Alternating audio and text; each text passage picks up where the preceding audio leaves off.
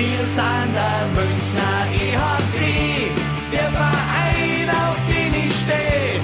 Und wir wissen ganz genau, unser Herz, Herz, Herzschlag weiß und blau. Servus und herzlich willkommen. Packmas Podcast, Folge 16 aus dem Münchner Outback. Oh, Und dann auch noch Freitagabend. Beides extrem ungewohnt, muss ich sagen. Wieso werde ich da eigentlich gleich so böse, äh, mit, mit, mit bösen Lauten begrüßt? Sebi, erzähl mal. ja, das ist ja schon nicht mehr Münchner Outback, das ist Dachau. Outback. Weltstadt Dachau. Ja. Nein, kurz zur Erklärung. Ähm, wir sind hier in Petershausen und eigentlich war dieser Abend komplett anders geplant. Aber in diesen Zeiten läuft alles anders, weil eigentlich wollten wir heute Eishockey gucken. Wir wollten eigentlich in voller Mannstärke da sein. Läuft beides nicht. Mehr Bier für uns. Ist richtig. Naja, also eigentlich, wie gesagt, Freitagabend, heute hätten wir eigentlich ein wunderschönes Testspiel gehabt. Äh, Der EHC Red Bull München bei den Vienna Capitals. Das wurde dann kurzfristig abgesagt. Ähm, dafür hat sich sogar der EHC Red Bull München bei uns persönlich entschuldigt, weil sie gemeint haben, jetzt haben wir ja eure nächste Packmas äh, Podcast-Aufzeichnung gekillt. Nein, haben sie nicht. Weil es gibt immer was zu sprechen über die Münchner Kufen-Cracks. Und der Einladung, die wir da bekommen haben, sie, der mussten wir auch einfach Folge leisten hier nach Petershausen. Ja, da kommen wir nicht aus, ab an Ziegelberg und dann gibt es ein schönes Bier, hat es. Ja.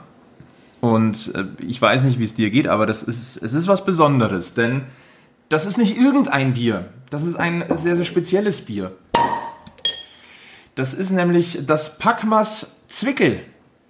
Ja, gebraut mit unserem Logo. Mit Zustimmung wohlgemerkt.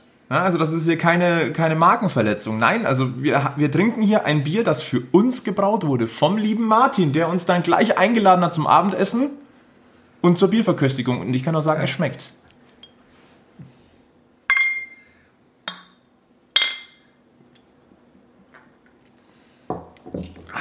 Also, Martin sitzt natürlich auch heute hier mit dabei. Servus, Martin Servus. wir, wir können nur sagen, wir sind, wir sind sehr stolz. Ich glaube, wir sind der erste Eishockey-Podcast mit eigenem Bier.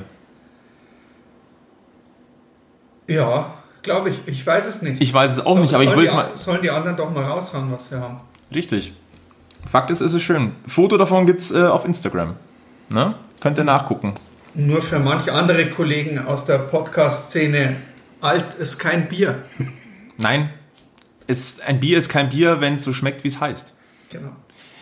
Ja, ähm, eigentlich wollten wir in voller Mannstärke heute hier sitzen. Ähm, der, der Markus äh, schwebt noch über den Dingen. Das ist tatsächlich richtig. Der ist noch im Flugzeug. Dann haben wir, äh, dann haben wir, und dann haben wir ja zwei, zwei, zwei Väter, die familiär verhindert sind. Ja, Müssen wir schon wieder zu zweit machen. Beziehungsweise Martin unterstützt uns heute Martin wenigstens. zu dritt, ja, genau. Ja.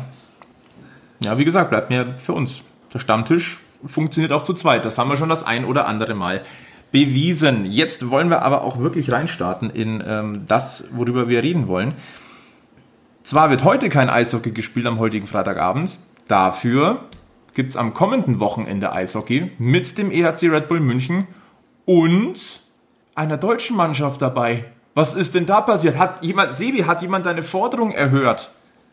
Es waren aber nicht die Mannheimer. Da auch was anderes. Du wolltest Hochkaräter, du wolltest Hochkaräter und du wolltest deutsche Mannschaften. Dann hast, Ja. dann hast du Mannheim genannt, jetzt ist es nicht Mannheim Jetzt geworden, sondern Weißwasser. Und das ist. Alles in Ordnung. alles in Ordnung. Wir sprechen von dem So geht Sächsisch Cup in Dresden. An dem wird nämlich der EHC Red Bull München am 3. und 4. Oktober teilnehmen. Im Halbfinale geht es gegen die Eisbären Berlin. Und das zweite Halbfinale bestreiten die Hausherren, die Dresdner Eislöwen, gegen die Lausitzer Füchse. Heißt, wir sehen auch am kommenden Wochenende Eishockey. Das ist doch schön.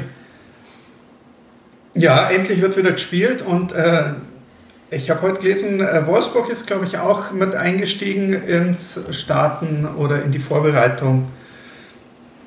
Jetzt kann es dann wirklich schon langsam losgehen wieder mit äh, ordentlichen Eishockey. Wir sind ja eigentlich ziemlich verwöhnt. Denn München spielt seit einigen Wochen schon. Wir sind generell verwöhnt, weil wir halt auf der Münchner Seite des Lebens stehen. Wird das jetzt ein philosophischer äh, Podcast über das über den Munich Way of Hockey Life? Ich muss ihm das Bier wegnehmen.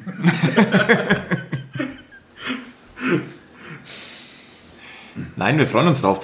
Ich habe auch gehört, das wird wohl einen Stream auch geben aus Dresden. Das heißt, auch wir können darüber dann philosophieren. Soll es geben, ich habe mich da, ich habe noch nichts Offizielles dazu gelesen, aber, Es gibt dieses Spread TV. Ah. äh, aber man muss ja auch mal sagen, blöd wären es ja, wenn sie es jetzt nicht einigermaßen vermarkten würden, weil Ich kann mir ganz ehrlich sogar vorstellen, dass der Magenta wieder aufschlägt. ja, In Kitzbühel auch, weil die wollen ihr Produkt Eishockey, vor allem DEL-Eishockey vermarkten. Und wenn natürlich im ersten Halbfinale München gegen Berlin spielt, dann haben sie da zwei Hochkaräter, wo zumindest, sage ich mal, ein Großteil der Eishockey-Fanschaft mal reinschauen wird. Und ich würde auch sagen, Dresden wäre dumm, wenn sie so ein Angebot bekommen würden und es nicht annehmen.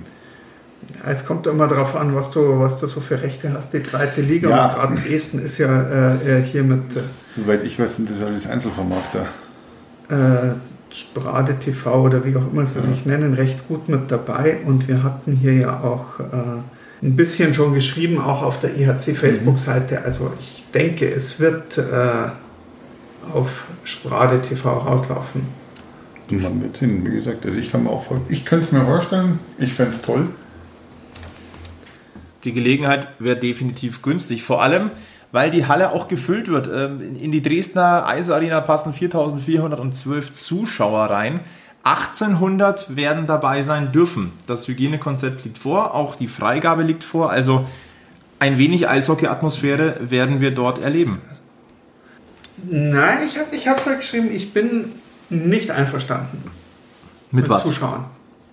Du bist nicht einverstanden ich, mit Zuschauern. Ich bin, da, ich bin da jetzt ganz, ich oute mich da jetzt auch, oder auch wenn es böse Kommentare gibt, mir wäre es recht, wenn wir, und zwar nicht um mich zu bestätigen, weil ich seit Wochen schon sage, dass wir in diesem Jahr keine Zuschauer mehr im Stadion bei uns sehen werden. Ähm, mir wäre es ganz recht, also man, man hatte jetzt, oder ich habe mir jetzt das da auch angeschaut, was da bei den äh, äh, beim Konkurrenzprodukt aus der Allianz Arena, was die da gerade gestern so gemacht haben, ähm, da in Ungarn und vor dem Spiel, oh, ist alles so toll und wir haben ein Hygienekonzept und wir halten uns ja alle dran, zack, bumm, erstes Tor, alles für den Arsch. Und es ist nach dem Spiel sieht man dann die Mannschaft noch schön feiern mit den Fans in der Kurve, wie sie sich alle in den Armen liegen, nicht mit einem Platz Abstand dazwischen, sondern Gruppenkusch. Nein, das ist, äh, das passt mir nicht. Und ich bin mir da ziemlich sicher, wenn es beim Eishockey auch ein bisschen hitziger zugeht, das kannst du nicht halten. Das kannst du bei so, so Vorbereitungsspielen München, Salzburg, wo es um nichts geht oder irgend, da, da, da funktioniert das noch. Aber lass einmal Augsburg hier bei uns antanzen und du bist, keine Ahnung, 2-3-0 hinten. Das, das, das eine ist ja das, was ist in der Halle. Das hat man in Salzburg, also ich weiß nicht, ob du beim zweiten Spiel in Salzburg warst, ich war am Sonntag in Salzburg bei dem Spiel. In der Halle hat es super funktioniert, jeder zweite Platz frei, auf dem Weg alle Maske an und so weiter. Aber sobald die aus der Halle raus sind, hast du gedacht, du stehst in München irgendwo draußen auf dem Raucherplatz. Eng auf eng und dann wird da gekuschelt und da und pipapo, diese Abstände wurden zum Großteil einfach nicht eingehalten. Und das Problem an der ganzen Geschichte ist nicht ein Hygienekonzept zu schreiben, sondern das Problem ist, sind diejenigen, die es ausführen müssen. Und halt der normal, der geneigte Mensch, sag ich mal, zu sehr Egoist und will einfach sein eigenes Zeug haben und, und ich will und da sehe ich meine Freunde wieder, die ich seit einem Dreivierteljahr nicht mehr gesehen habe, ist auch alles verständlich. Und ich bin da ganz mit dir auf einer Schiene. Ich glaube nicht, dass wir, sofern dieses Jahr überhaupt die Eishockey gespielt wird, also 2020, dass wir dann noch in die Halle kommen. Kann ich mir ehrlich gesagt nicht vorstellen, weil Derby gegen Augsburg, da funktioniert das dreimal nicht. Also auch da funktioniert es dann auch in der Halle nicht. Und es ist schade, an, an, an, ich finde es auch traurig irgendwie, aber damit müssen wir leben und, und ich lasse mich da auch gerne eines Besseren belehren. Ich habe gerade eigentlich nur vor dem So geht Sächsisch Cup gesprochen und auch dort wolltet ihr schon keine Fans zulassen. Sagt aber im Parallel dann, ja, aber bei Vorbereitungsspielen kann man es ja machen. Da sind wir aber jetzt ganz schön weit weg galoppiert. So weit wollte ich noch gar nicht gehen. Ja, es ist halt momentan der Zeitgeist oder, oder, oder die Frage, um die sich ja alles dreht. Auch die, die, die Pressemeldung von, von der DEL, dieser, dieser liebevoll Erpresserbrief genannte äh, das, das Statement. Dann hast du eben beim, beim Fußball alle sagen, oh, beim Fußball geht's und da darfst du und dann Ding, das würde ich mir jetzt mal anschauen. Das glaube ich geht nicht mehr so lange, weil ich sage jetzt mal, da haben auch ein paar Leute zugeschaut, äh, was da so in den Stadien los war die letzten Wochen und die Infektionszahlen gehen hoch. Es wird alles Ding, das wird relativ schnell alles wieder zu sein, da bin ich mir sicher. Und dann brauchst du halt einfach ein Konzept irgendwo, um über die Runden zu kommen und dich zu vermarkten. Wir reden also hier nicht, mehr, nicht von einem Zuschauerkonzept oder einem Stadionbesuchskonzept, sondern wir reden von einem Überlebenskonzept. Ja. Ja, aber äh, jetzt mal ernsthaft, um nichts anderes geht es doch seit März. Ja, ist auch absolut richtig. Also jeder, der auch im März schon mal einmal, egal welche, und wenn es die Bildzeitschrift war, äh, aufgeschlagen hat. Dem muss doch irgendwo mal klar gewesen sein, das wird sich jetzt da noch so ein bisschen hinziehen. So ein bisschen. Also bis nächstes Jahr auf jeden Fall noch. Da sollten wir uns mal Gedanken drüber machen, was wir hier so tun. Und das Gefühl fehlt mir bei einer Penny DEL momentan komplett wollen wir mal kurz eine Rückblende machen, als der Egel und äh, ich am Montag die Folge 15 aufgezeichnet haben. Die war ja auch ein bisschen, bisschen anders geplant und dann kommt in die Übertragung mitten rein diese, diese, diese Pressemitteilung der Penny DEL. Ich hoffe, ihr habt es uns nachgesehen, dass wir nicht gleich eine detaillierte Analyse vorgenommen haben, denn das war das war quasi ein Reaction-Podcast. Man kennt ja Reaction-Videos äh, aus, von, von äh, YouTube. Wir hatten quasi einen Reaction-Podcast und ähm, ich hoffe, ihr seht es uns nach, dass wir dort nicht großartig Analyse gegangen sind. Werden wir jetzt heute ein kleines bisschen nachholen in dieser Runde. Lasst uns mal einen kleinen Sprung nochmal zurück machen. Wir schreiben Anfang März 2020. Da mhm. kommt ein gewisses Virus rüber. Man merkt, oh, das ist doch ein bisschen heavier, als wir gedacht haben. Und die DL geht voran, sagt, Schluss mit lustig, keine Playoffs, unsere Saison ist beendet, das Risiko gehen wir nicht ein, Gesundheit steht über allem. Du hast eine Aufmerksamkeit sondergleichen plötzlich gehabt, eine Vorbildfunktion. Und jetzt gucken wir mal das halbe Jahr später und wo stehen wir? Gefühlt ist Eishockey am Ende der Wahrnehmung angekommen. Von der Pole Position, die man damals hatte, ist nicht viel übrig geblieben. Ja, was willst du denn auch großartig machen? Du machst keine Vorbereitungsspiele, du zeigst dich nicht, du machst überhaupt nichts. Alles, was irgendwo hängen bleibt, ist, wir wollen jetzt sofort 60 Millionen Euro haben. Mehr Außendarstellung ist von diesem, und ist von diesem, selbst wenn ich die auf der DEL-Seite schaue, das erste Posting mit diesem, mit, mit diesem Bildtext bleibt eigentlich nur hängen, wir möchten gerne bitte 60 Millionen Euro haben. Mhm. Bitte danke. Das war, das war der Grundtenor von diesem ganzen Ding. Und ich bin froh, dass ich am Montag keine Zeit hatte, beim Podcast mitzugehen, weil ich war stinksauer. ich, kann mich, also ich, ich kann mich noch erinnern, als wir beim letzten Auswärtsspiel in Krefeld waren. Als wir im Zug gesessen sind, am Montag auf dem Heimweg, wie viel waren wir da noch? Fünf, zu fünft oder zu sechster waren wir da noch und haben da schon angefangen zu philosophieren, was wird aus dieser Saison werden war das letzte Hauptrundenspiel, die Saison war durch, das mit Corona, da war dann die Presseerklärung die erste vom Söder, dass eben die Kontaktbeschränkungen gemacht werden und so weiter. Und wenn man sich in der Zeit mal so ein bisschen in diese Materie angelesen hat, hat man mitbekommen, das ist nicht in einem halben Jahr weg. Und ich bin jetzt mal ganz frech und ich meine, ich kann es mir erlauben, ich rede heute noch einmal. Ich sage mal, die werten Herrschaften der Penny DEL, also die 14 Teilhaber, haben trocken gesagt, nach Ende der Saison die Hände in den Schoß gelegt, haben versucht, Business as usual zu machen, Vertragsverlängerungen, haben irgendwelche Spieler neu verpflichtet zum Teil. Du hast nichts gehört, dass die DEL den Vorsprung, den sie bei der Politik hatte, aufgrund des Abbruchs. Es war natürlich ein idealer Zeitpunkt. Die Hauptrunde war durch. Wir hatten eine Tabelle, wir können sagen, okay, gut, wir können zumindest sagen, wir sind fertig, wir sind durch. Diesen Vorsprung einfach abgegeben hat, hingelegt hat, gesagt hat, wir brauchen nichts machen. Und ich habe immer das Gefühl gehabt, das ist immer so ein Hoffen und Beten, es wird schon nicht so schlimm kommen. Und es wurde vom Monat zu Monat schlimmer. Dann kam der erste Punch mit dieser 25%-Geschichte, was ja jetzt auch nicht wirklich ein Ruhmesblatt der DEL in Sachen Außendarstellung war. Weil das war nichts anderes wie das, was jetzt mit der Politik machen, Messer auf die Brust setzen. Entweder du verzichtest auf 25% deines Gehalts oder du bist weg. Und genauso jetzt dieser, wie sie es nennen, Hilferuf, ich nenne es ganz trocken, es ist ein Erpresserbrief. Und ich glaube, die sind sich gar nicht bewusst, dass Eishockey einfach nur eine Randsportart ist. Und das müssen wir uns alle bewusst sein. Wir haben, was redet, was hat der Dritte gesagt, wie viele Millionen Zuschauer haben wir letztes Jahr gehabt? 2,2. 2,2 Millionen. Es sind aber nur 2,2 Millionen verkaufte Karten.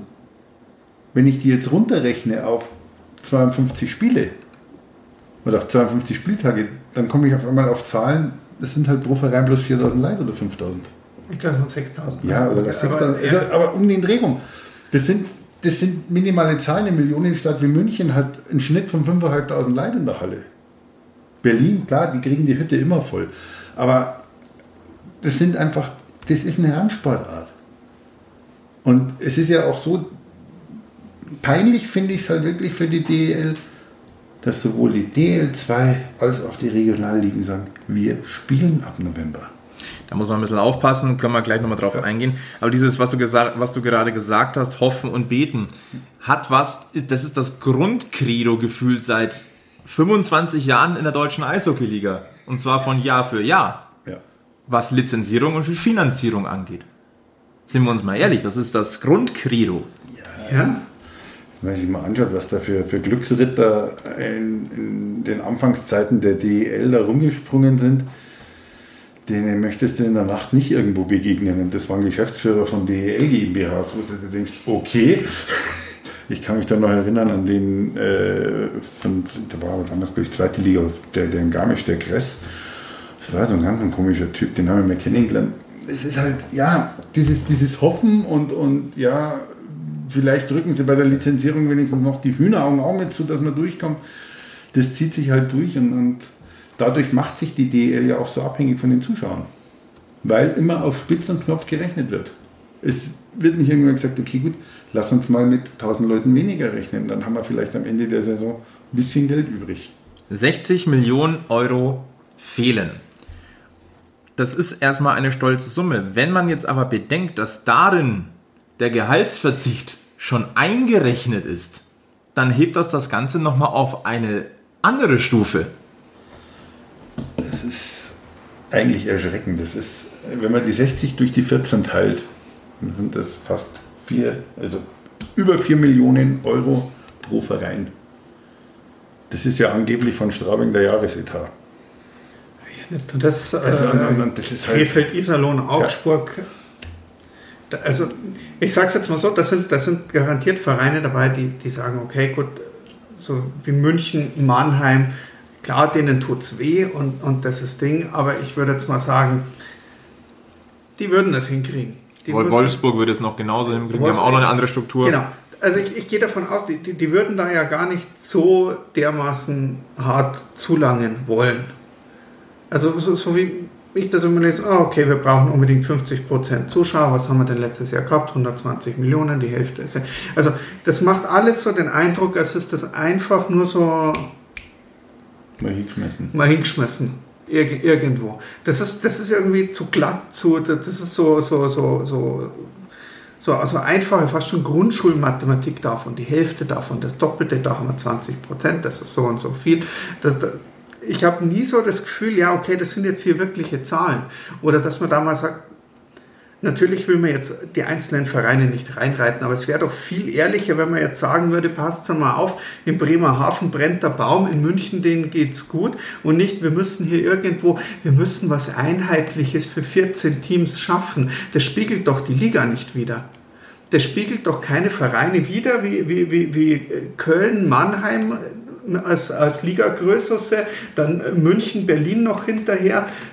Das, das, das spiegelt doch die, die, die Liga überhaupt nicht wider. Gar nicht. Man muss doch mal ganz klar sagen, okay, welcher Verein hat Probleme, wo kann man helfen, wen kann man was machen. Aber gerade die Vereine, die am meisten schreien, da hört man nichts, da, da kriege ich gar nichts. Und ich bin mir ziemlich sicher, so, dass, dass die großen Vereine eh, wie es beim Fußball vielleicht auch schon geben, jetzt in der Vorbereitung mal für gewisse Retterspiele oder irgendwas mal zur Verfügung stehen würden, wo man mal anklopfen könnte und sagen könnte, uns geht es gerade dreckig, liebe Mannheimer, liebe Berliner, liebe Münchner, wollt ihr nicht mal vorbeikommen, macht ein Spiel mit uns, wir schauen, dass wir das irgendwo über die Telekom vermarktet kriegen, wir bekommen 20% Zuschauer rein, das ist zwar wenig, aber als Soli-Ticket verlangen wir 30 Euro Eintritt, gibt genug Verrückte von uns Eishockey-Fans, die das liebend gern bezahlen würden, um dieses Spiel anzuschauen.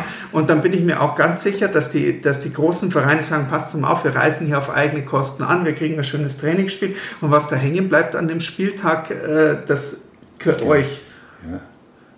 Ich, ich fand. Ich, ich, mir fehlen die Ideen aus der DEL oder von den DEL-Mannschaften raus, anstelle zu jammern, einfach mal mit irgendwas um die Ecke zu kommen und anzufangen. Weil du das mit dem Soli-Ticket gerade sagst, das, da fand ich die Idee, die Düsseldorf zum Ende der letzten Saison auch hatte, ziemlich geil. Die haben Playoff-Soli-Tickets verkauft, bis ins Finale. Für jede Runde gab es Tickets waren immer 4-0-Spiele, glaube ich. Aber sowas, das sind Ideen und die wurden, die sind denen aus den Händen gerissen worden.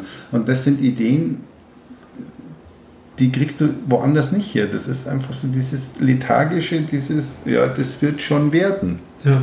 So, so kommt mir das vor und, und das finde ich ziemlich erschreckend, weil ja. dann auf der anderen Seite sich hinstellen und sagen, ja, wir brauchen aber und so weiter und so fort.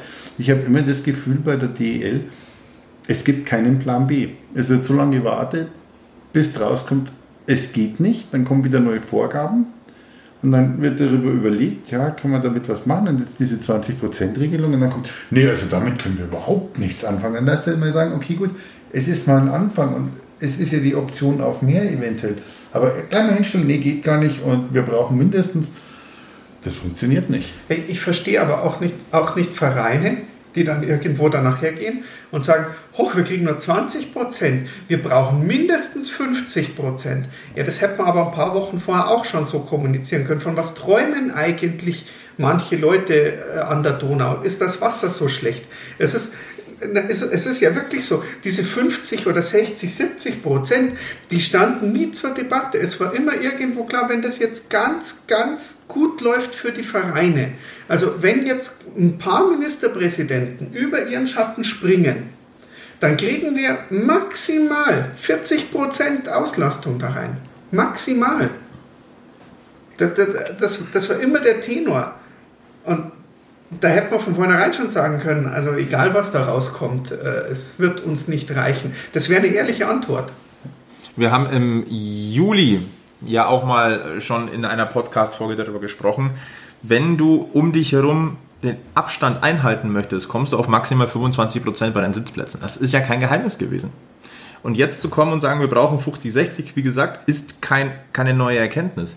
Worauf ich ganz kurz eingehen wollen würde, warum können die EL2 und Oberliga-Teams anfangen oder warum machen sie es ganz einfach? Nee, das ist einfach. Das ist relativ einfach, weil da ist die Zuschauerauslastung deutlich geringer. Das heißt, ich habe jetzt gerade mal in die DEL2 geguckt. Wir hatten hier mal so eine mhm. schöne Übersicht.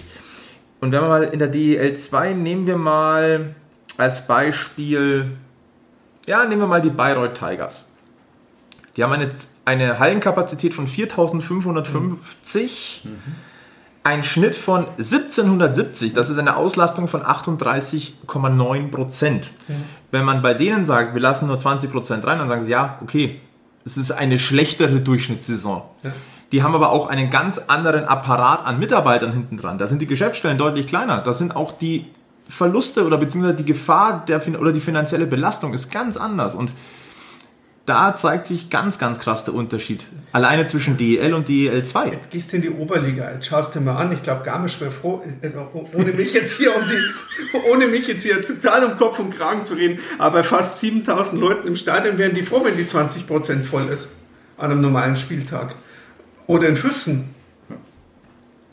Füssen ist, glaube ich, ein sehr, sehr gutes Beispiel. Was haben die Zuschauer im Schnitt? 700? 800 vielleicht? 800 bei 6000 Leuten, die da, glaube ich, im Stadion. Also Keine das 10%? Ist, ja, also du, du hast da, du da hast halt in der, in der Oberliga die Möglichkeiten, aber du kannst über Ticketpreise gehen. Und jetzt mal ernsthaft, wir, wir machen das hier, wir sind Eishockey-Fans. Wir wissen, dass man uns einfach nur das Geld aus der Tasche ziehen kann. Wenn mein Lieblingsverein herkommt, meine Frau ist übrigens auch da, die wird das Ding, aber wenn mein Lieblingsverein äh, äh, herkommt und sagt von wegen, halt die Klappe, gib mir das Geld, dafür kriegst du tolle bunte Sachen in Vereinsfarben mit Logo drauf, äh, dann, dann ist das gekauft. Du hast ja, Dann, dann mache ich das. Ja? du hast in der Ähm, vorletzten Werbung, äh, Folge eine wunderbare Werbung gesagt. Geht's verdammt nochmal in die Fanshops und kauft's was zu fix. Ja, genau. Habe ich heute übrigens, äh, ich habe deinen Rat befolgt. Habe Ja. ich heute getan. Sehr gut, wunderbar. Gleich von der neuen Kollektion. Ja, natürlich. Wunderbar. Nein, aber, aber, aber ich meine, wir sind doch so blöd. Wir, wir tun es doch. Lasst uns doch einfach. Da gibt es so ein schönes Meme, wie heißt das? Äh, äh, äh, äh, Shut up and Take my money. money. ja, genau. Leute, Ja, wir, wir, wir, wir sind doch bereit, wir Eishockey-Fans. Wir, wir sind doch bereit, dann zieht uns halt die Kohle aus der Tasche. Macht es wie Düsseldorf. Verkauft Tickets für Spiele, die nicht stattfinden. Oder baut eine Soundbox. ja, Baut eine Münchner Soundbox. genau. Ja, Okay, die möchte ich aber dann auch Auf nicht den- daheim haben. auf der, Num auf der Nummer 1 Sweet Caroline und dann Genau, könnte es schon dann ist eh schon gut. Ja, die Ideen fehlen bei vielen. Also das ist das einfach dieses Weiterwursteln wie gehabt. Wir haben es jetzt viele, die seit langen Zeiten in der DL sind, das haben wir jetzt die letzten 15 Jahre so gemacht. Das geht dieses Jahr auch so und, und dieses Jahr geht es eben nicht. Und da sind wir natürlich, sage ich mal, ziemlich weich gebettet. Man muss immer wieder sagen, und das haben wir auch schon ein paar Mal hier bei Packmas gemacht, München ist ein spezieller Fall mit dem sehr potenten Eigner. Da muss Mannheim ähnlich. Mannheim ähnlich. Köln geht es nicht viel anders. Ja, aber München ist auch ein sehr gutes Beispiel, um zu zeigen, wir wissen auch, wie es weitergeht, wenn es nicht weiter. Also, wenn dir die, wenn dir die DL-Mannschaft oder die Erstligamannschaft wegbricht, wie es trotzdem weitergeht und wie wir trotzdem Spaß am Eishockey haben können. Und das ist, glaube ich, auch ein gutes Zeichen. Da gibt es genug andere Vereine, die das auch in der Vergangenheit immer wieder bewiesen haben, dass es eben doch weitergeht und dass es doch ist. Ich meine, Schwenningen ist auch wieder in der DEL. Bei denen hat es zwischendurch auch immer wieder öfters schlecht ausgeschaut. Ja, bei denen schaut es jetzt momentan auch schlechter aus. Aber viele dort, die gehen, die würden ja trotzdem weiter zum Eishockey gehen. So ist das. Vielleicht sollten wir auch noch mal ganz kurz dieses Konjunkturpaket ansprechen von 800.000 Euro pro Mannschaft. Da gibt es ja ein großes Problem, das müssen wir vielleicht auch noch mal zumindest, vielleicht weiß es der eine oder andere noch nicht, aber ich finde, das muss man schon noch mal thematisieren. Das klingt erstmal toll, 800.000 Euro pro Team für Zuschauerausfälle. Das Problem ist aber, wenn du jahrelang schon defizitär gewirtschaftet hast, gibt es eine EU-Richtlinie, die dann die dir besagt, Gibt nichts. Warum sollen wir in ein Fass, das eh schon tröpfelt, nochmals oben was draufkippen? Heißt auch, dass ich würde jetzt mal schätzen, die Hälfte der DEL-Teams keinen Anspruch auf dieses Geld haben. Irgendwie die Aussage, äh, 50% des Eigenkapitals dürfen nicht aufgebraucht sein. Dann kriegst du noch was und wenn es mehr ist. Und wenn ich mir so die Bilanzen anschaue, ich meine die offiziellen Bilanzen, die im E-Bundesanzeiger drin sind, ja, da schauen wir mal fröhlich drüber, aber das ist einfach, wenn man so hört, was, was in diesen einzelnen Standorten Jahr für Jahr an, an, an Geldern nachgeschossen werden muss, was in, in, in der Gotthard in Köln jedes Jahr nachschiebt, was der Anschütz in Berlin hinterher schiebt. Das ist, und das ist halt in Straubing ist halt nicht einer, da sind sie 20, die einen Geldbeutel aufmachen. Aber Ja. die haben auch Defizite und ich kann mir echt nicht vorstellen, dass, also wenn es 50 Prozent sind, die anspruchsberechtigt sind, dann sind es viel. Sage ich jetzt. Wäre doch durch eine Lösung, äh, dass äh, die öffentliche Hand einsteigt als Staatsbetriebe, da kann man mal in Berlin nachfragen, die haben ja Erfahrung damit. Das ist aber schon etwas länger her. Mhm. Nein, aber ähm, da kommt jetzt, also ich, ich, ich habe es ja vorhin einmal gesagt im Vorlauf, Corona ist ein Brandbeschleuniger in vielen Bereichen der Wirtschaft. Und Eishockey ist ein großer Wirtschaftsbetrieb. Und diejenigen, die jetzt am lautesten schreien, dass sie dass das Geld brauchen und so weiter, denen geht es am dreckigsten. Und du hast es vorhin gesagt, wenn es nicht mal die Automobilindustrie schafft oder König Fußball schafft, Staatsknete rauszuleiern aus dem offenen Geldbeutel, der ja zurzeit wirklich sehr weit offen ist, wie soll es dann Eishockey schaffen? Wie soll es dann die DEL mit 14 GmbHs mit einem Gesamtumsatz von, was weiß ich, wie viel Millionen Euro im Jahr, was 140 waren es, glaube ich, haben sie gesagt, 140 Millionen Euro letztes Jahr. Ja, sorry, das sind 10 Millionen, das sind Mittelständler, kleinere. Genau. Das sind kleinere Mittelständler. Die lasse ich halt hops gehen, wenn es ist. Und, und das sage ich jetzt auch als Eishockey-Fan, als langjähriger Eishockey-Fan. Ich sehe es auch nicht ein, dass meine Steuergelder in so defizitäre Wirtschaftsunternehmen reingesteckt werden. Nur damit ich meinem Hobby nachgehen kann. Nein. Gernot Trippke hat gesagt, wir wollen keinen wirtschaftlichen Selbstmord begehen. Auf dem Wege befindet sich allerdings das Profi-Eishockey gefühlt schon seit langem. Also da wird jeden, jedes Jahr so ein kleiner Schnitt gemacht. Ach, reicht noch zum Überleben. Das ist gefühlt, das, oder das ist mein Gefühl der gesamten Geschichte. Und in dem Interview mit Magenta Sport hat er noch gelobt, weil wir so tolle Fans haben, sind wir so abhängig von den Fans. Nee, die Fans sind toll, die strömen in die Hallen, aber diese mega Abhängigkeit von Tageseinnahmen liegt nicht an tollen Fans. Das liegt an falscher Kalkulation. Ja, und an falscher Vermarktung. Es ist einfach, äh, und, und, und, das ist nicht erst seit zwei Jahren, seit vier Jahren, das ging halt schon mit Beginn der DEL los. Damals noch unter Schäfer 3. Wir müssen Fernsehgelder akquirieren, wir müssen zur Premiere. Haben sie damals bekommen. Die haben damals neben Fußball waren sie die einzigen, die Geld bekommen haben für ihre Übertragungen. Und das wurde immer weniger und sie sind aber mit dem, Schnitt, mit dem Schritt zur Premiere, also jetzige Sky, aus der öffentlichen Wahrnehmung verschwunden. Damals gab es regelmäßig die, also von der ersten Bundesliga-Übertragung in ARD, dann vor der DL-Saison noch auf Sat 1 teilweise oder auch während der DL. Das wurde immer weniger.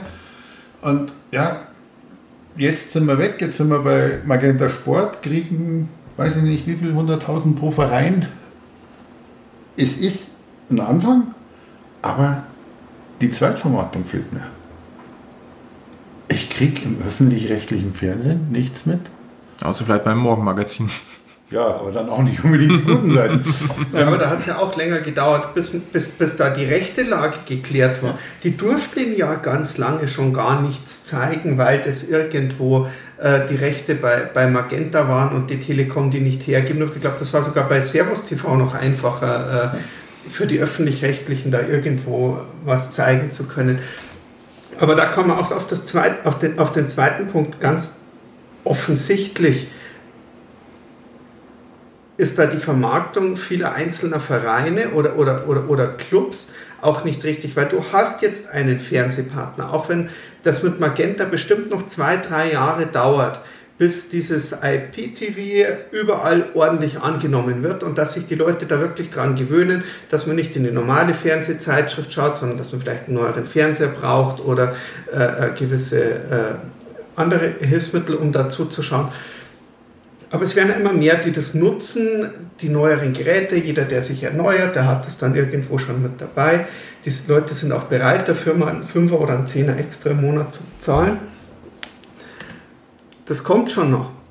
Aber du, man hat so viele Werbeeinnahmen anscheinend, die man nicht an die TV-Übertragungen hängt, wo man den, den, den Bandensponsoren oder den Dingsponsoren wahrscheinlich immer noch nicht genug Kohle dafür aus der Tasche zieht, Äh, nicht, dass Leute im Stadion sind, sondern dass man sagt, was der Fußball ja sogar auch, auch so gut macht, neben der guten Fernsehvermarktung, dass die ihren Sponsoren auch sagen, äh, schau mal her, diese Werbebande, die sieht man im Fernsehen wunderbar. Und im Fernsehen sind nicht 4000 Leute in der Halle, sondern schon ein paar tausend Leute mehr dazu. Und dann haben wir Wiederholungen, wo du deine Bande siehst. Und dann haben wir das und das und das. Irgendwann hat es mal angefangen, dass beim Fußball, wenn du im Stadion bist, diese Bandenwerbungen, die es früher gab, einfach nicht mehr erkennen kannst, wenn du im Stadion bist, sondern dass du die nur noch im Fernsehen ordentlich siehst, weil die so 3D-mäßig auf dem Boden gelegt und druckt worden sind, dass du die von der Kameraperspektive zwar ordentlich sehen kannst, aber im Stadion kriegst du eigentlich, denkst du, was ist denn das da unten für ein komisches Ding? Und da, da, da, da fängt es da an und wie gesagt dann auch noch bei, bei, bei der Weitervermarktung oder irgendwo. Ich folge ja doch relativ vielen DEL-Vereinen in den äh, sozialen Medien. Oh, da kommt aber echt wenig bei den meisten raus.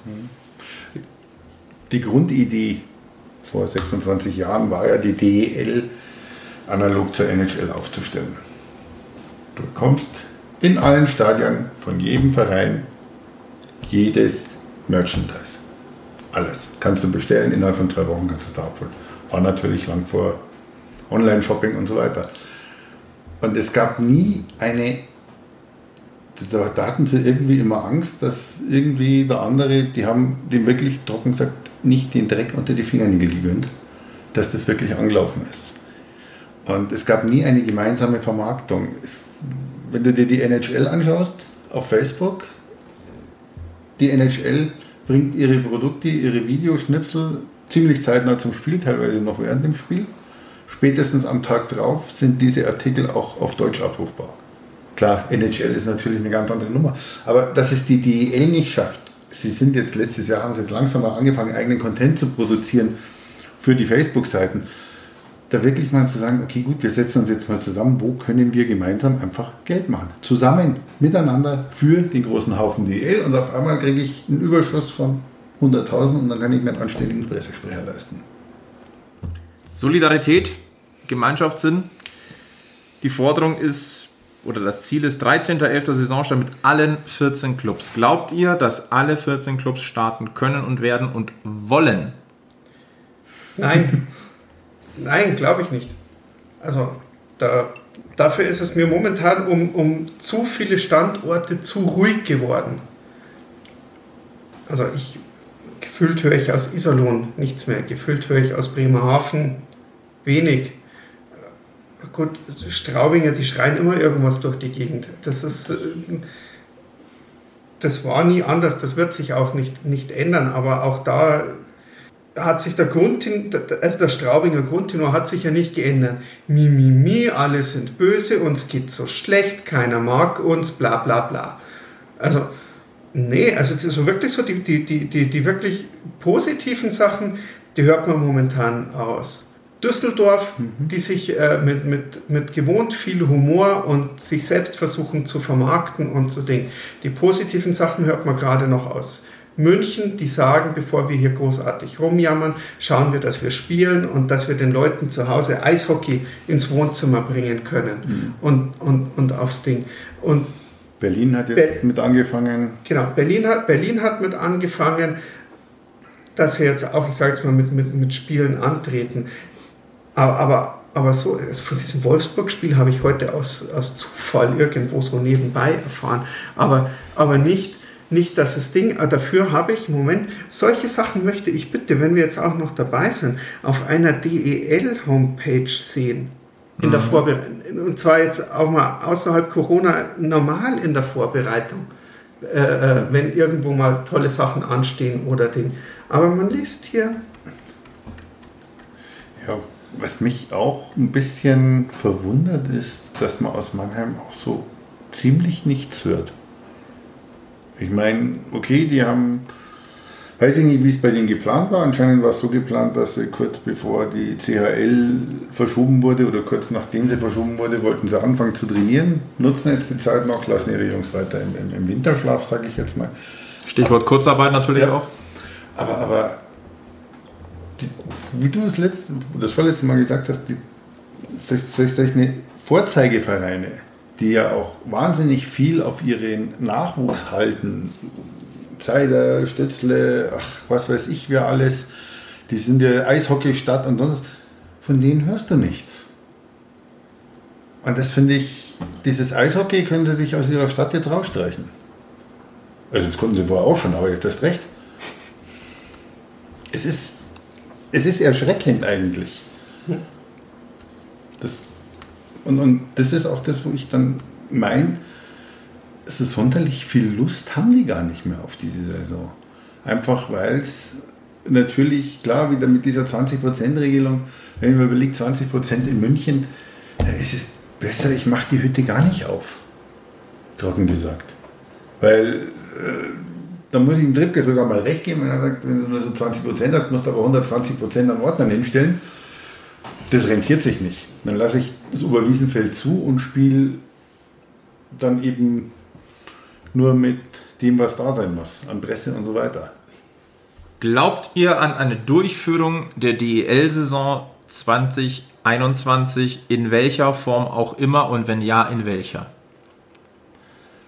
Ich hoffe und ich bin mir sicher, es gibt keine Doppelrunde im Playoffs, also nicht in der gewohnten Form.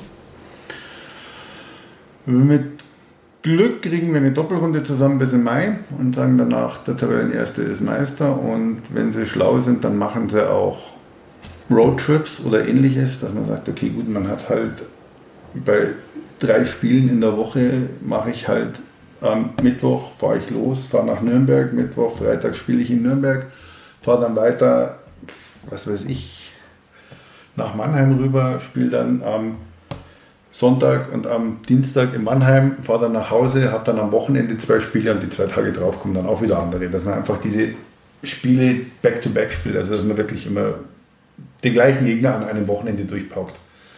Weil sonst werden auch die, und da ist es dann eben auch für Bremerhaven oder so, die ja alles mit dem Bus fahren, die Reisekosten, die können die sich dann nicht mehr leisten einfach. Ja, und, und so können Leute ausstellen. Ja. ja. Und, und sowas ist, aber, aber sowas hörst du nicht von der DE. Du hörst keinen Plan B oder sonst was und das finde ich ziemlich erschreckend. Sebi, wie schaut es bei dir aus? Ich glaube, wir werden einen Saisonstart sehen. Aber kein Saisonende. Aber ich denke, dass sie unterbrochen wird. Mir sind zu viele Fragezeichen drin. Also ich, ich glaube, wir werden einen Saisonstart ohne Zuschauer sehen.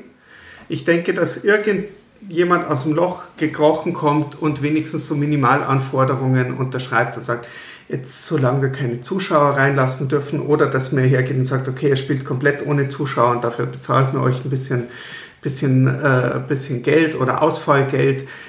Davon gehe ich aus. Aber für mich sind so viele Fragen einfach nicht Köln hat heute vermeldet, zwei Spieler Corona erkrankt. So, jetzt machst du das in einem normalen Spielbetrieb, in einem, in einem, in einem normalen Ding. Äh, das kommt dann darauf an, wo das vorkommt. Dann sagt dir das Gesundheitsamt, alle Kollegen, mit denen ihr auf dem Eis wart, Kontaktperson 1, ihr bleibt jetzt zwei Wochen zu Hause. Liebe gegnerische Mannschaft, Kontaktperson 1, ihr bleibt zwei Wochen zu Hause. Liebe Schiedsrichter, Kontaktperson 1, ihr bleibt jetzt zwei Wochen zu Hause. Schon fallen dir mindestens mal zwei Mannschaften aus. Über mindestens zwei Wochen.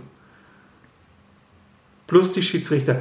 Wo holst du die Spiele nach? Wie holst du die Spiele nach? Kriegt der Punktabzug, der den ersten Positivtest hatte? Oder der andere?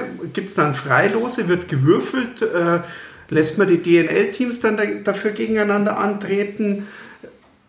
Das sind, das sind lauter Sachen, die, das sehe ich nirgendwo.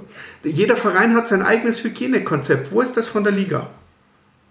Ich möchte das von der Liga irgendwo in dem Plan auch mal, auch mal irgendwo sehen können. Ich meine, die wollen einen Haufen Kohle von uns Bürgern haben. Dann sollen sie den Bürgern auch mal sagen, wie sie sich das vorstellen.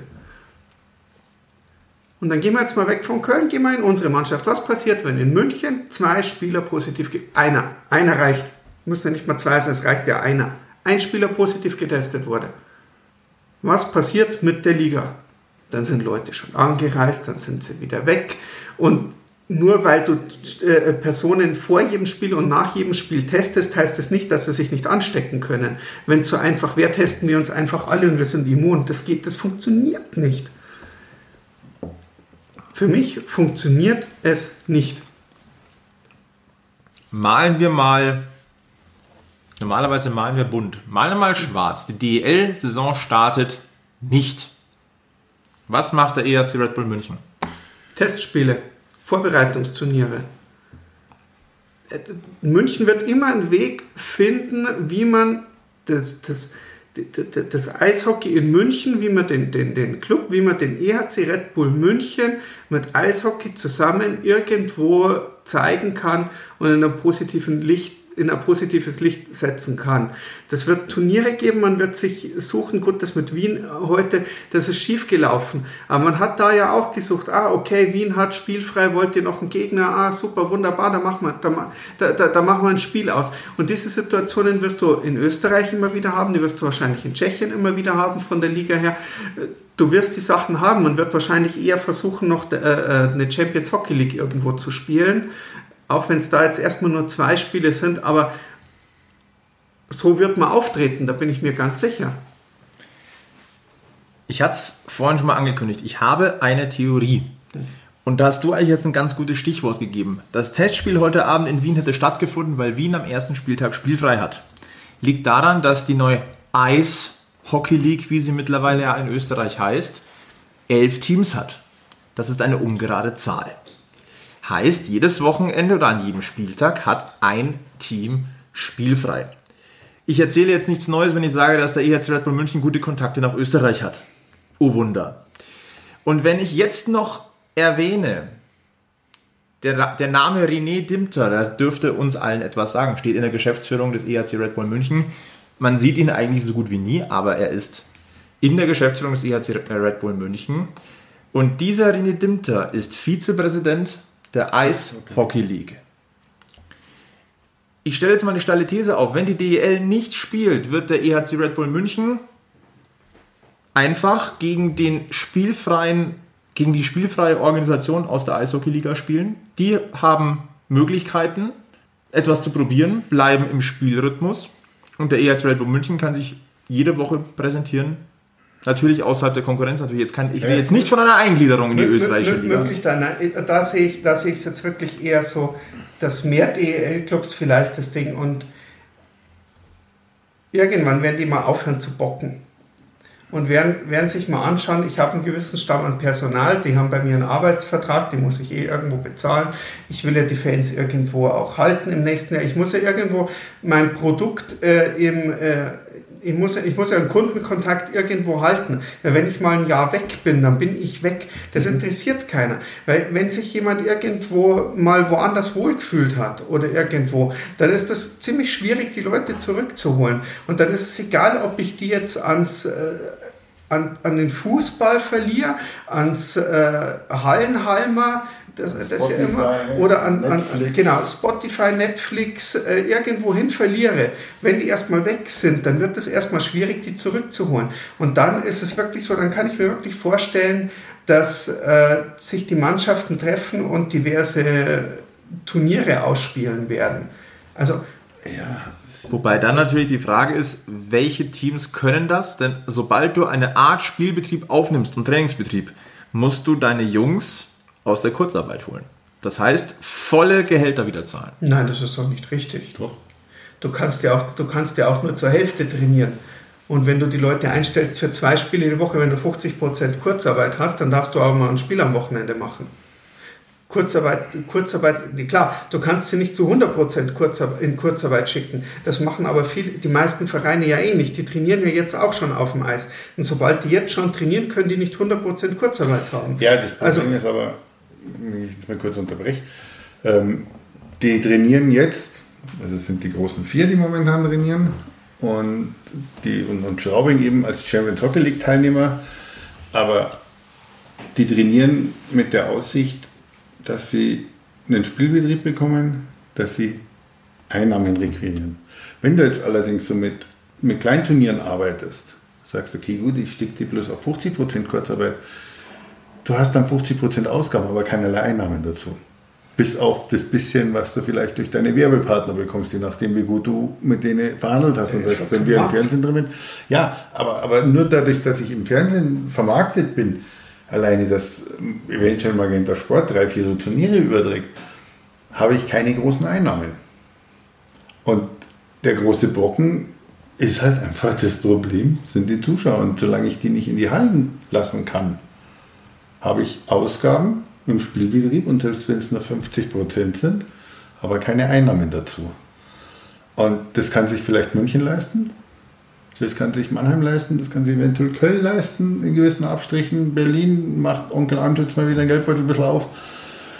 Aber ob es ihnen das wert ist, um zu sagen, ja, okay, gut, dann halte ich mir meine Zuschauer, dann halte ich mir meine Fans. Das ist die Frage. Bei Red Bull kann ich es mir vorstellen. Red Bull ist einfach ein Marketinginstrument. Ja, die schicken ihre, Mannschaft, schicken ihre Mannschaft aufs Eis. Die schicken, die schicken einfach ihr Produkt aufs Eis. In Mannheim, in Köln, in Berlin ist das schon wieder was anderes. Da stehen zwar große Namen dahinter oder große Geldgeber dahinter, aber die sind nicht direkt involviert. Weil was hast du als Privatperson, als Konsument von SAP? Hm, relativ wenig. Genau, richtig. Der unmittelbare Kontakt ist nicht Aber da. ich könnte mir vorstellen, dass zum Beispiel ein Herr Anschütz schon Interesse daran hätte, dass so ein Turnier vielleicht in Berlin ausgetragen wird. Der Herr Anschütz hat Interesse daran, dass die Hütte voll wird. Ob die Hütte jetzt mit den Eisbären voll wird oder ob die Hütte zu 50 Prozent bei irgendwelchen Konzerten voll ist, das ist dem relativ egal. Der hält sich die Mannschaft einfach nur, weil er einen Ankermieter hat, der mindestens 26 Tage da drin die Bude voll macht. Bloß wenn die auch nur mit 20 Prozent da rein können, dann kann ich mir doch den Kostenblock Eishockeymannschaft sparen, weil die Hütte kriege ich ja so oder so nicht voll. Die muss ich so oder so zahlen. Also rein wirtschaftlich gesehen macht es keinen Sinn, irgendwelche Spaßturniere oder sonst was. Ja, aber das, das, ist doch, das, ist doch, nein, aber das ist doch beim Eishockey das Henne-Ei-Prinzip. Weil wenn es darum geht, wirtschaftlich zu sein, dann hätten wir das Produkt Eishockey in den 50er Jahren einstampfen müssen. Ja, nein, aber, aber also, ich, meine, also ich, aber, aber ich sag mal, äh, schlechten Geld, nur gutes Geld hinterher zu schmeißen.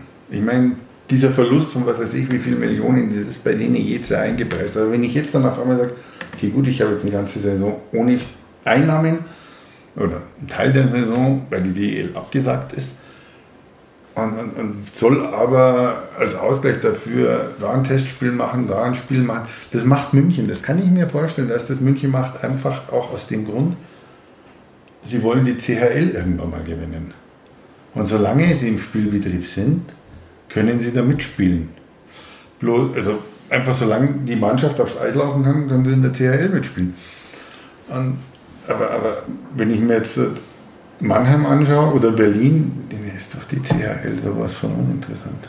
Also war es zumindest die letzten Jahre. Ich meine, Pavel Groß, wir lieben ihn ja alle, der hat doch immer gesagt, das sind bessere Vorbereitungsspiele. Und ja, wie gesagt, das ist, da ist halt der Unterschied. München oder Red Bull hat gesehen, wenn ich diese Eishockeymannschaft in der CHL laufen lasse und die weit kommen, dann habe ich einen internationalen Markt. Und das haben die, hat eben Adler Mannheim und so weiter nicht, weil die haben halt alle bloß ihren Adler drauf und die CHL-Sponsoren, Red Bull Salzburg, Red Bull München haben ihre Bullen vorne drauf. Ja. Die haben ihr Marketing-Ding da vorne drauf. Kann man drüber schimpfen oder es gut finden. In dem Fall finde ich es ganz gut. Es ist einfach, ja, es ist das Ende der Fahnenstange oder das Ende, die, die, diese ganze Sache mal in Konsequenz durchgedacht. Wenn ich mit Eishockey Geld verdienen muss, dann muss ich möglichst international mit meinem Produkt vertreten sein. Und das macht Red Bull. Und ich wüsste jetzt auch ganz ehrlich nicht viele andere oder eigentlich kaum irgendein anderes Produkt, das sich so vermarkten lässt. Also wir gehen davon aus, Münchner Eishockey sehen wir definitiv in welcher Form auch immer und haben damit wahrscheinlich die in Anführungszeichen angenehmste Situation, was das deutsche Eishockey momentan angeht. Ich würde ganz gerne noch mal ganz kurz äh, noch mal sportlich werden. Es gibt ja auch sportliche Nachrichten vom ERC Red Bull München. Äh, demnächst steht in Füssen das Perspektivtraining des Deutschen Eishockeybundes an. Und zwei Münchner Youngster sind dabei. Nicolas Appendino und Maxi Daubner. Bei Appendino ging es jetzt schnell. Ja, und also ja, weil er jetzt in der ersten Mannschaft oder, oder jetzt wir bei den Erwachsenen in der Nationalmannschaft auch mitmischen darf. Ähm, auf jeden Fall, aber es hat sich ja angekündigt, also es ja letztes Jahr ja auch schon hieß so, immer mal wieder, da, da taucht ein Name auf, der steht auf Listen drauf, äh, den kann man sich mal anschauen und wenn man dann so ein bisschen nachgelesen hat, dann muss man schauen, okay, da kommt was, da kommt, da kommt richtig Gutes hinterher, da kommt was Gutes nach.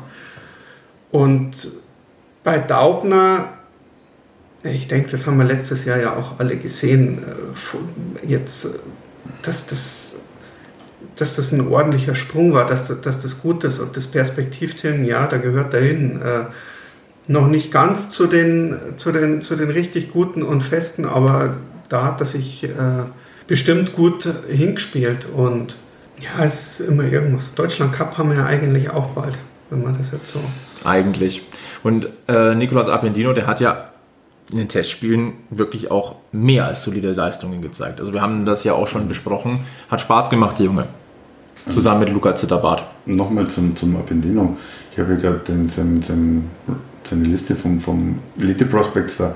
Ich meine, der hat bis auf letztes Jahr regelmäßig Nationalmannschaft gespielt. Ja, deswegen sage ich war, ja. Der, der war auch nicht, genau. nicht gerade unbeteiligt mhm. an den Aufstieg wieder von in, in, in, in die Genau. Also er war, er war natürlich in der, in der, in der, in der A-Nationalmannschaft durch sein Alter noch nicht da. Aber sein Werdegang durch die. Ab durch, U16 genau. alles gespielt? U16, genau. U18, U17, U18. Also U20. bei so einem Spieler erwartet man schon, dass er irgendwann auch mal in der A-Nationalmannschaft wenigstens irgendwo mal auftaucht. Ja.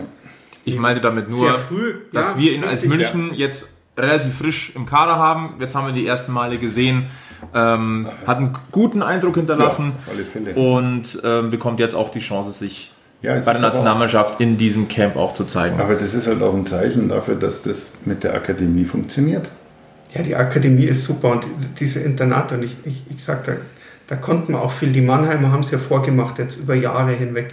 Wenn man sich anschaut, was so aus dieser aus dieser Mannheimer Nachwuchsakademie kommt, allein Dreiseitel Kahun. Also die, die beiden miteinander ist ja schon äh, äh eine Hausnummer gewesen. Und, äh. Wobei Dreiseitel kam ja aus Köln. Muss man aufpassen hier. Äh, ja. ja. Aber, aber, aber einen Seider, ein Kahun. Kahun. Ja. Auch, auch der Schütz äh, der ist gedraftet worden, er war jetzt zweimal in einem Prospect Camp. Man, wer weiß, was passiert. Also es wird interessant noch und, und es kommt viel nach. Und das ist auch, äh, ich habe bloß den Teaser gesehen jetzt von dem letzten Podcast von der DEL ähm, mit, dem, mit dem Nachwuchskoordinator, der eben auch gesagt hat, da kommt noch einiges nach. Und ich fand, war das letztes Jahr oder vorletztes Jahr, wo der Pavel Groß so ganz großkotzig gesagt hat, ja, so ein Spieler wie Seider, den, den, den, den gibt es nicht mehr oft. Das sind so Ausnahmetalente. Möchtest du jetzt selber noch mal kurz was dazu sagen? ja. Was soll, was soll, man sagen? Natürlich war Leon Dreiseitel auch bei den jungen Adern noch aktiv, aber man verbindet ihn halt grundsätzlich erstmal mit der Kölner Talentschmiede. Ist ja recht. Ich krieche schon zu Kreuze, lieber Sebi. Man muss auch mal dazu stehen. Aber es war ja nicht, es war nicht, wir waren beide nicht falsch gelegen. Ja, war ja. Na? Also. Aber wie gesagt, also äh, ja. im Mann, in der Mannheimer Jugend ist er halt groß rausgekommen. Äh, Und dann auch gezogen worden damals. Genau. Vielleicht jetzt zum Abschluss äh, des äh, sportlichen äh, Münchner Blicks mit dem Blick Richtung DEL, was bedeutet denn der Status quo oder was erwartet ihr denn mit Blick auf Justin Schütz und JJ Peterka? Sehen wir sie nochmal in München? Beim JJ bin ich mir nicht sicher. Der spielt in Salzburg jetzt. Ich schätze mal, wann ist der Draft? Im November, oder? Ende Oktober, irgendwie so. Den werden sie mhm. wegziehen. Je nachdem, der, der Winkler hat es ja gesagt, je nachdem, welche Organisation ihn draftet, bleibt er noch in Europa oder er geht gleich rüber. Schütz ist gedraftet worden. Ich weiß nicht, das letzte Mal gesagt, was der Simi oder was das du? Die Kombination, dass die Florida Panthers ja. JJ sich schnappen und dann natürlich die Kombi Schütz JJ, dann ist er auch weg. Weil das ist, die, die spielen dann zwei Jahre AHL und wenn sie sich da durchsetzen, dann kommen sie hoch und das ist natürlich schon was. Ich hoffe, dass wir sie mal wieder sehen. Ich bin mir nicht sicher. Ich kann schwer zu sagen. Kommt halt darauf an, ob bei uns die Saison startet oder nicht. Wir werden es sehen. Wir können nur die Daumen drücken. Was definitiv sicher ist, wir kommen wieder. Wir, wir haben noch viel zu besprechen über das Münchner Eishockey. Oh ja. Oh heuer, hat der Sebi gerade was entdeckt, über was wir nochmal schnell sprechen sollten oder anreißen sollten? Äh, das weiß ich noch nicht. Äh, Peterka hat auf jeden Fall jetzt mal das 1. Was hat er geschossen? Nee, das müsste doch schon drittes letzte. Drittel, das sechste Tor. Das 6 zu 1 gegen Villach geschossen. Wenn man vom Teufel spricht. Und war beim 4-1 beteiligt, hat noch eine Vorlage gegeben. Genau. Also er scored schon munter auch in Österreich. Hält seine Form. Was wir auf alle Fälle machen werden, wir kommen zurück. Wir werden uns den So geht Sächsisch Cup auf alle Fälle reinziehen und gucken, was der ERC Red Bull München dort macht. Vor allem im direkten Duell mit den Eisbären Berlin. Finalneuauflage von 2018. Okay. Mittlerweile mit ein bisschen anderen äh, Personal auf dem Eis schon klar. Aber München gegen Berlin, immer wieder schön auch zu sehen. Wir werden es uns angucken, wir werden das besprechen. Ähm, Martin, herzlichen Dank für die Einladung für das Packmas Zwickelbier. Das ist einfach grandios. Es wird nicht äh, das letzte gewesen sein, das wir mit dir hier gemeinsam trinken durften. Ähm, hat sehr, sehr viel Spaß gemacht. Ja, mir auch. Brau weiter. Mache ich. Lad uns weiter ein, hör uns weiterhin zu und wenn es die Cori- Corona, aha, wenn es die Corona-Regeln zulassen, also wir sind auch jederzeit offen, auch äh, in anderen Locations mal die ein oder andere Folge aufzuzeichnen, nicht wahr, Sibi? Da sind wir flexibel. Immer. Immer. Ruft uns an, sagt einfach Bescheid, wo es äh, Freibier gibt. Äh, Der Stammtisch ist da. das, das, da sind wir dann gerne gleich äh, um die Ecke. Also wir sind da auch nicht so, wir lassen uns da auch gerne mal auf neue Biersorten ein. Äh, ruft uns an. Und vor allem folgt uns auf Facebook, Twitter, Instagram und natürlich, und das dürfen wir nicht vergessen, herzlichen Dank an 1000 Podcast-Abonnenten. Wir freuen uns schon auf die nächsten 1000. Also vielen Dank fürs, fürs Reinhören, auch bei dieser Folge natürlich wieder. Klickt euch rein, folgt uns auf unseren Kanälen, abonniert uns, wenn ihr Bock habt oder wenn ihr euch Spaß habt von an dem, was wir hier so fabrizieren. Das war Podcast Folge 16 aus Petershausen mit dem Packmas Zwickelbier, mit dem gastgebenden Martin. Nochmal vielen Dank. Sebi, Schivas. Ja, immer wieder gern. Und wir hören uns spätestens zu Podcast Folge Nummer 17. Das war Folge 16. Am Mikrofon waren der Flo, der gastgebende Martin und der Sebi. Und nicht vergessen, immer schön am Puck bleiben. Bis zum nächsten Mal bei Packmas. Servus. Servus.